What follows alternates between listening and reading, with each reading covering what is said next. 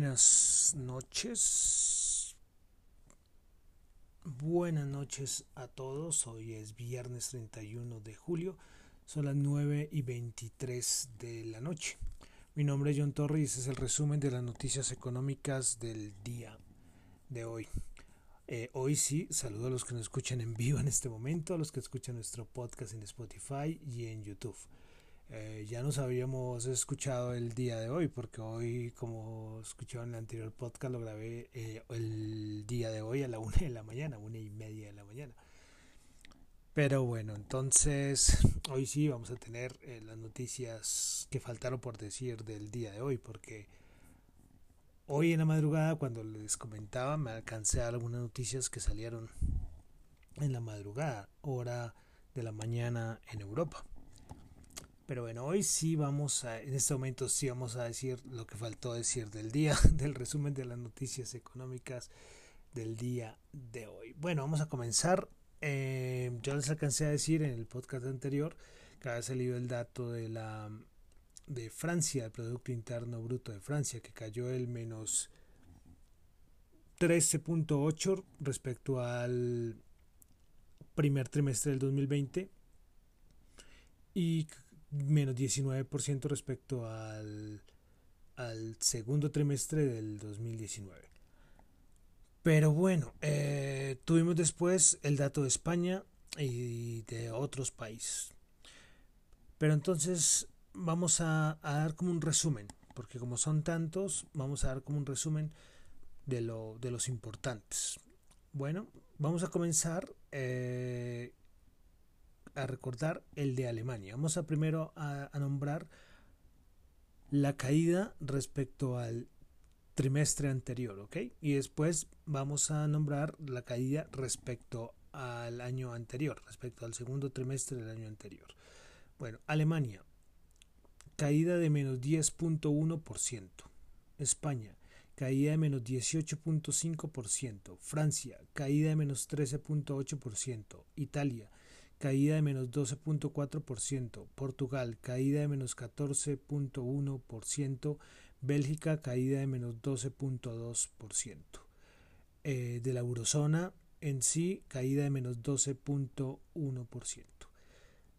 Pues ahí ya está, el, gráfico es una tabla que tengo, eh, está en Twitter, eh, la veremos después en unos años caídas históricas, lo he venido diciendo, es histórico estas caídas absurdas, eh, tremendas, muy fuertes, una cosa impresionante, impresionante lo, lo que estamos viviendo. Eh, ya, estas cifras pues se supone que han sido las peores, ya el siguiente trimestre pues se supone que tiene que mejorar muchísimo más, pero, pero el daño ya está. Lo de España que ha sido la peor, con una caída de menos, menos 18% respecto al trimestre anterior. Y si cogemos y miramos respecto al año anterior, eh, menos 19%. Perdón, menos 22%, que menos 19, menos 22%. España está muy preocupado porque, porque unas caídas tremendas, aquí la, recuperación V la veo súper difícil para todos esos países de Europa. Si la gran potencia Alemania eh, cayó menos 10% respecto al primer trimestre, ¿cómo, que, podemos decir de los otros? Eh, países súper afectados como Italia, España, países que dependen muchísimo del turismo, les va a costar, les va a costar muchísimo, muchísimo. Entonces, quería nombrarles esto. La tabla la tengo en mi cuenta arroba de autoeconomía. Ahí la pueden buscar y ahí está. Ahí están de otros países que, que son, entre comillas, menos importantes. Pero la tabla, esta tabla impresionante, de verdad impresionante. Entonces, para resumir, las peores caídas a nivel trimestral respecto al primer trimestre, la peor caída la tuvo España, menos 18.5%, Portugal menos 14.1%, Francia menos 13.8% e Italia menos 12.4%. Y respecto al año anterior, las peores caídas las tuvo España menos 22%, Francia menos 19%, Italia menos 17.3% y Portugal menos 16.5%. Bueno, ya un poco más que agregar. por todo esto ya serían análisis de país por país y muchos países están haciendo sus análisis para ver cómo salen de, de esta caída tan tremenda. Ya estamos en el tercer trimestre y cuando salga el dato del tercer trimestre podremos comparar respecto al segundo trimestre, que será muy importante esos datos del tercer trimestre. Bueno, eh, pasamos a Estados Unidos, tuvimos algunos datos importantes, como el sentimiento eh, del consumidor de la Universidad de Michigan. Pues el anterior se tenía en 73.2, se esperaba 72.9, resultó en 72.5, menor a lo estimado, pero mejor al, al anterior dato. Bueno, también tuvimos dato hablando de Producto Interno Bruto. Recordemos que ayer tuvimos la, el dato del Producto Interno Bruto de los Estados Unidos, una caída tremenda, menos 32, comparado al, al año 2019. Pues ya empezamos a, a, ver los datos de cómo serán las estimaciones que hacen las, las, diversas reservas federal que hay en los Estados Unidos. Pues la de Nueva York, eh, la anterior estimación era de, de, perdón, de más 13.3 y esta la subieron a 16.8%. Bueno, eh, otras, algo muy importante, otra noticia muy importante de Estados Unidos, y es que Fish eh, colocó y le cambió como la nota al, a la nota de crédito de los Estados Unidos estaba en AAA estable y, y pasó a AAA negativo. Y es que Fish, pues ve que la deuda, eh, toda la deuda que está emitiendo Estados Unidos va a llegar al 130% del Producto Interno Bruto, que es una barbaridad, el otro año. Entonces eh, le cambió esta nota, pues esto yo pensé que iba a pasar antes, porque a todos los países les han cambiado todas esas notas, lógicamente le han bajado, a unos peor pero los Estados Unidos tuvieron que esperar a que, a que ocurriera todo esto de las de la del endeudamiento tan brutal que está teniendo Estados Unidos, porque toda esa plata que, que yo digo acá, que los estímulos y todo esto, la ayuda de la Reserva Federal, esto, esto tiene un respaldo, y esto tiene un respaldo en deuda, y entonces tanta deuda, imagínense que puede, el, el débito del gobierno puede llegar a acceder al 130% del Producto Interno Bruto. Una barbaridad, una barbaridad. Por eso es que activos como el oro suben, porque toda esta cantidad de dinero emitido que está ocurriendo es que el dólar pierde fuerza. Ahí en bolsa, y a los que estén interesados, de pronto ya muchos que de pronto escuchan el podcast conocerán a algo que se llama el DXY. Pues es un indicador que mide el, el dólar frente a las principales divisas del mundo. Ahí está el euro, está el yen, bueno, están las principales. Entonces se ve claramente, ustedes ven un gráfico, cogen este gráfico, lo buscan y ven cómo ha sido el comportamiento de los últimos meses, el dólar caído. Claro, el dólar ante todo lo que está sucediendo pierde mucha fuerza. Y activos como el oro, que van en, al, sentido contrario del dólar, eh, han subido. Sí, siempre ya creo que ya ustedes me escuchan al final cuando hablamos del oro ya en 1900, 1920, 40, 50, 2000, casi a punto de llegar al 2000, pero, pero bueno, porque, porque esto qué es lo que está pasando. Entonces siempre lo repetiré, siempre lo repetiré, eh, y es que esto no es un podcast de bolsa, es un podcast que hablo más de economía en general, tratando de explicarlo lo mejor posible, pero siempre mostrando de cómo, y siempre lo digo, es que cómo la economía se une, se une, toda la economía, estamos en un modelo globalizado donde toda la economía está unida. Entonces todas estas cosas que pasan afectan, afectan, afectan. Siempre lo repetiré y es para que la gente lo entienda. La economía funciona de una manera, entre comillas, coordinada. Pasa algo y afecta a otro. A, pasa algo en A, ocurre algo en B y después en C y todo va, todo va en cadena. Entonces, todo esto lo digo es por, por todo este crecimiento de deuda de Estados Unidos que también va a afectar el mundo. Cuidado. Eh, y hoy Fish pues cambió su, su nota de, de, estable a negativo. Le preocupa mucho el, el, la deuda de los Estados Unidos. Eh, bueno, vamos a pasar eh, a Colombia. Ya poco más que decir. Ayer fue el día complicado en Estados Unidos.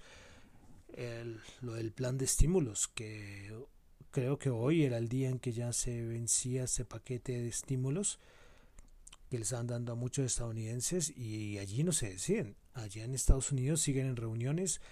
Se supone que toda la parte del Congreso tenían que irse a vacaciones. Pues no, canceladas vacaciones y a seguir negociando. Me imagino que tendremos noticias este fin de semana, segurísimo. Perdón, porque no pueden eh, dejar que esto siga corriendo. El tiempo pasa y, y es muy importante este paquete de ayudas, el siguiente paquete de ayudas. Más dinero, hablando de lo que estamos hablando, ahí está. Eh, bueno, pasamos a Colombia. Varias cositas de Colombia ahí tenemos. Primero que todo, Banco de la República, eh, decisión de tasas de interés aquí en Colombia, pues el Banco de la República hizo su quinta reducción de tasas de interés y lo redujo 25 puntos básicos, la ubica de nuevo en, el nuevo mínimo histórico de 2,25%. Esto lo esperaba el mercado, no hubo sorpresa. Argumentos de que dio el Banco de la República para la reducción de 25 puntos básicos. Primero, la inflación en junio se ubicó en 2,19% en promedio de los indicadores de inflación básica en 2,03 y las expectativas de inflación continúan reduciéndose. Todos los indicadores de la expectativa se sitúan por debajo de la meta del 3%. La demanda agregada observada es más débil que lo previsto, con mayores excesos de capacidad productiva y un fuerte deterioro del mercado laboral. Continúa el Banco de la República, eh, dice que la decisión de tasas también fue porque hay un contexto, sigue hay una gran incertidumbre en el contexto macroeconómico, macroeconómico global. Y también el informe dice que las condiciones de los mercados financieros han mejorado respecto al comienzo de la crisis y la abundante liquidez de los mercados internacionales y locales se ha reflejado en menores prismas de riesgo soberano y menor volatilidad cambiaria. Eh, bueno, eh, en Twitter está eh, la, toda la rueda de prensa, las preguntas que respondió el gerente del Banco de la República. Si quieren pasar a verlo, ahí está en Twitter. Van la cuenta, van a la cuenta del Banco de la República y ahí está. En los primeros tweets, ahí está toda la conferencia. Eh, bueno, toda la rueda de prensa. Otra cosita importante del Banco de la República es que el equipo técnico del Banco de la República redujo las expectativas de crecimiento económico a un rango de entre menos 6 y menos 10% anual y una inflación entre el 1 y 2%. Eh, menos 6 al 10% anual, eh, anual. Esto, pues el menos 6% creo que es de las estimaciones más positivas. Eh, otros siguen manteniéndola también en, en, menos 7%, menos 9%. Bueno, esperaremos. Y ahorita también tendremos el dato, lógicamente, como hemos tenido en otros países, el dato del crecimiento económico en el segundo trimestre. Bueno, ah, otro dato importante Tuvimos también dato de tasa de usura. El tasa de usura para el mes de agosto se ubicará en 27,44%, lo que representa un aumento de 0,26% frente a esa tasa de julio. Acabamos de ver las decisiones del Banco de la República, ¿no? Y la tasa de usura sube en un contexto como este. Bueno, eh, ya después de esperar que el análisis hacen esto de la tasa de usura. Está subiendo, por Dios. Bueno, Exportaciones. Tuvimos también datos hoy de exportaciones eh, para el mes de junio. Las exportaciones respecto a junio del 2019 cayeron menos 26,4%. Sectores más afectados, combustible y producto de industrias extractivas, cae una caída de menos 50%. En este de sus sectores, eh, la caída más importante fue la de petróleo y productos derivados del petróleo y productos conexos, caída de menos 62.3%. Otro sector eh, afectado fue el de manufacturas, caída de menos 21.4%, donde maquinaria y equipo de transporte, el subsector que mayor caída tuvo en ese sector, con menos 29.4%. Agropecuarios, alimentos y bebidas cayó 17.2%. Y el subsector más afectado fue el de aceite de palma y sus fracciones con una caída, con una caída de 90 y... Perdón, perdón, perdón, perdón, perdón, estoy equivocado. Este fue el sector con mayor aumento, con 96.4%. El subsector con mayor caída fue el de tabaco total o parcialmente eh, despalillado o desnervado con una caída de menos 48.9%. 10%. Bueno, las exportaciones, imagínense una caída de 50% de los combustibles y producciones activas. Vemos la situación. Y ya los que saben la importancia de este sector en la economía colombiana. Eh, pero esto es bueno, es el dato de junio. Bueno, pues continuamos con más cositas de Colombia. Hemos tenido cositas varias de Colombia. Y es que recordemos que lo nombraba este proyecto de ley que, que se está tramitando en la Cámara de Representantes para autorizar el retiro del 10% de los fondos de pensiones eh, obligatorios. Pues bueno, hoy sacaron y bueno, no tengo el nombre acá para darle el crédito. Hizo como, como un análisis de por qué este proyecto de ley es inconveniente. A ver si lo trato de, de mirar acá. Cosas buenas de hacer ese programa en vivo, entre comillas, cosas buenas, es porque podemos poder buscar las fuentes y es que la tenía acá y es que me parece muy importante dar la, dar la fuente, de verdad, porque es un, es un análisis muy interesante de por qué este proyecto de ley es algo inconveniente para, para la economía en general. Eh, bueno, estoy acá buscando, espero poder... Sí, ah, listo acá sí, perfecto. Sí, el, lo que le voy a, leer, voy a leer es de Michael Hanna, que es el presidente de la AUM, AMV Colombia. Eh, la AMV, pues... Ah, bueno, estoy acá reconfirmando que sea Michael Hanna. No quiero cometer algún error de darle el crédito a, a otra persona. Y es que cuando yo como voy a leer, de verdad que me parece que es muy, muy importante. Bueno, perdón, aquí hoy tenía listo el dato y no lo tenía. Y bueno, sí, es Michael Hanna. Es de Michael Hanna de la AMV, es decir, del autorregulador del mercado de valores de Colombia. Bueno, el que resalta, él dice, el proyecto de ley que autoriza el retiro del 10% es algo inconveniente. ¿Por qué? Porque desconoce el propósito de largo plazo del ahorro pensional, porque es inequitativo, no limita a quienes pueden retirar el dinero. Personas con suficientes ahorros, con cesantías o con empleados estables también pueden hacer retiros, afectando la posibilidad futura de una pensión adecuada. También resalta que genera problemas fiscales futuros, descompletar los ahorros pensionales el día de hoy hará que una parte de la población no logre su pensión mínima a futuro, lo que obligará al Estado a hacer costosas compensaciones. Afectará a ahorradores e inversionistas. El generar ventas masivas de títulos valores en el mercado de capitales implicará desvalorizaciones que afectan a todos los afiliados del sistema pensional del ahorro individual, ahorradores e inversionistas.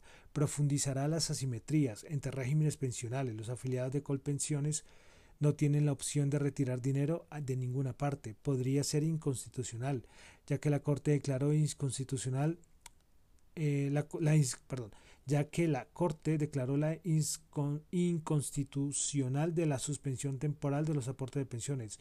Si, deja, si dejar de aportar es inconstitucional, retirar lo aportado también podría hacerlo dejaría un mal precedente. Abre la puerta para que el ahorro pensional se convierta de ahora en adelante en plata de bolsillo. Me pareció muy interesante, muy interesante esto que, que plantea Michael Hanna. Y es como los puntos claros resumidos de por qué es inconveniente. Porque yo el otro día yo di mi opinión hablando de mercado, viendo al futuro, porque es lo que uno piensa. Alguien que retira hoy la parte de sus pensiones, en futuro, ¿qué va a hacer? pero él, él coloca unos puntos de verdad muy claros, también lo tengo en cuenta de Twitter, arroba tu economía, y a ver qué pasa con este proyecto de ley. ¿sí? Se está tramitando y hay muchos que lo miran a corto plazo y a corto plazo uno puede dar la razón, porque hombre, la situación que estamos viviendo es histórica, súper complicada, pero a mediano o largo plazo puede ser impactante, muy impactante. Entonces, como le digo, esto lo tengo en mi cuenta arroba economía, también lo pueden buscar en la cuenta de Twitter de Michael Han.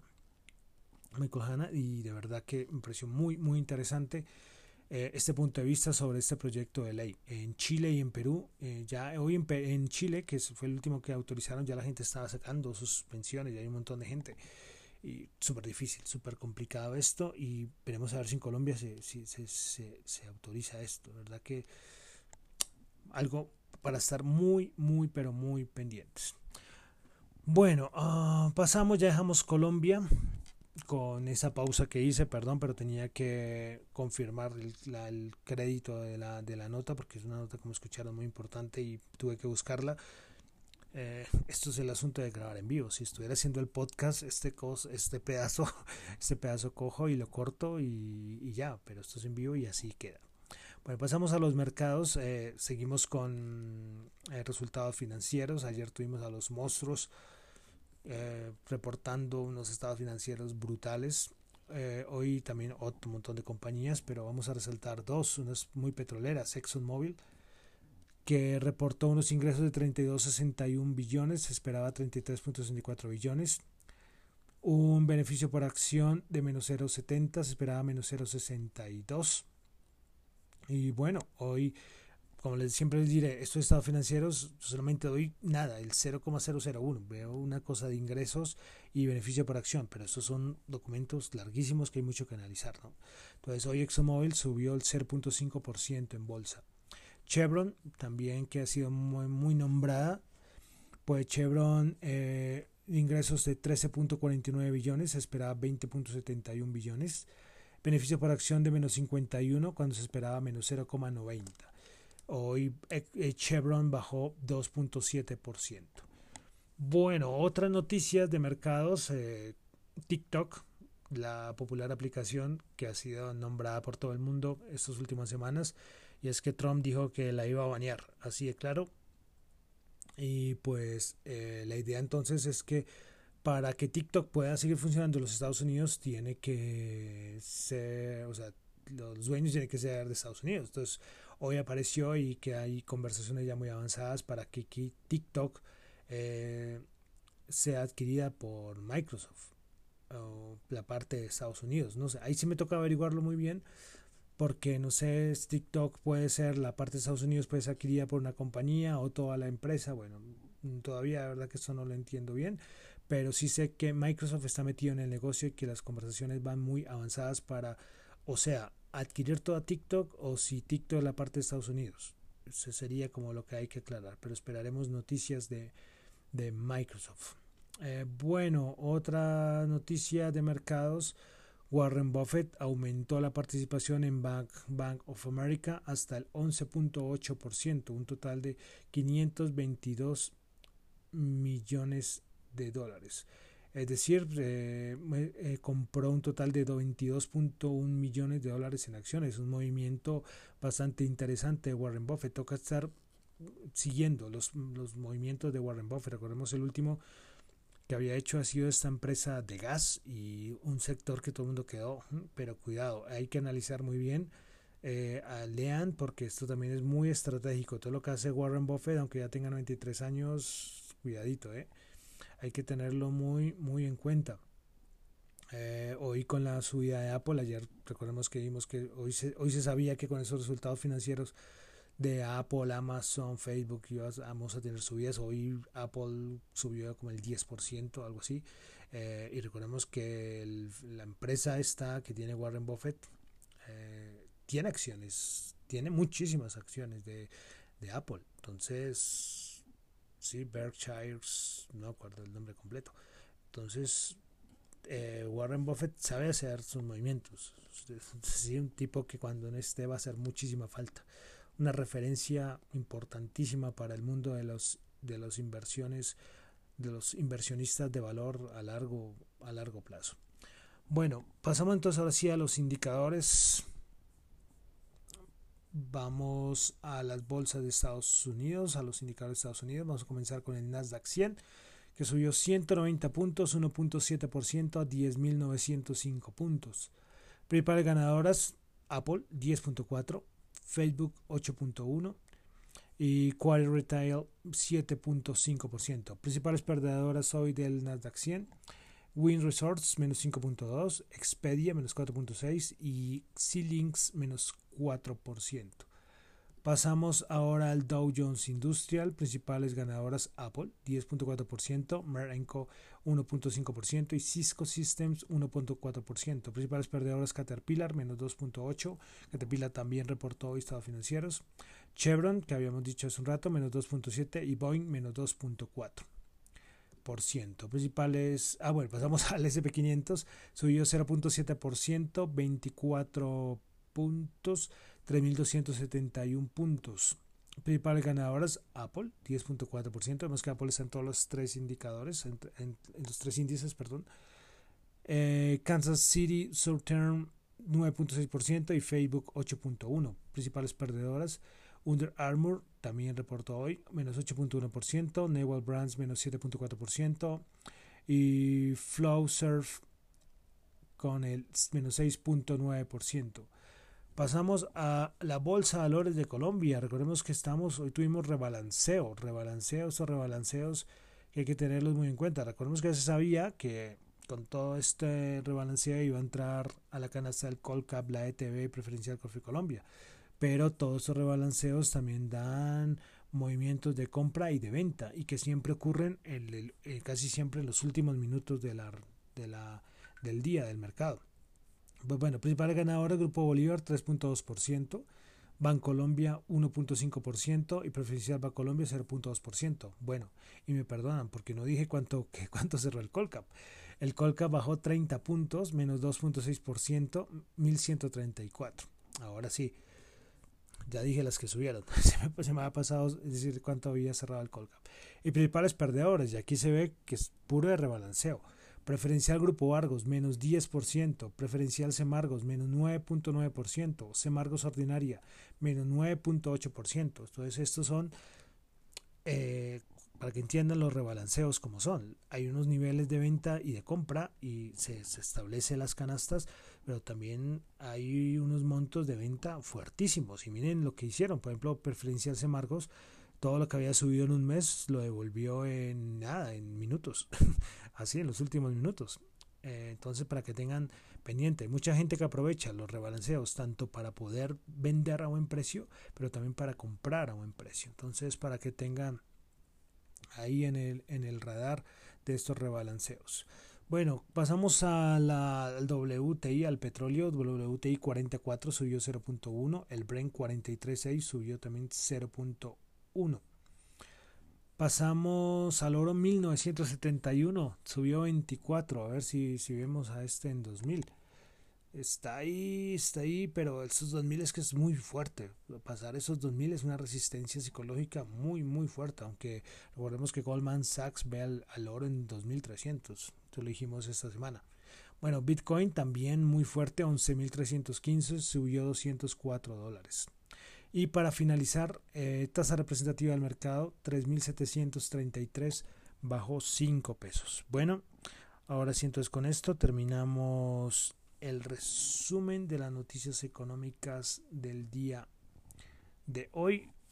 Mi nombre es John Torres, me encuentran en Twitter en la cuenta arroba Jonchu, J H O N T X U, en la cuenta arroba Dato Economía. Muchísimas gracias.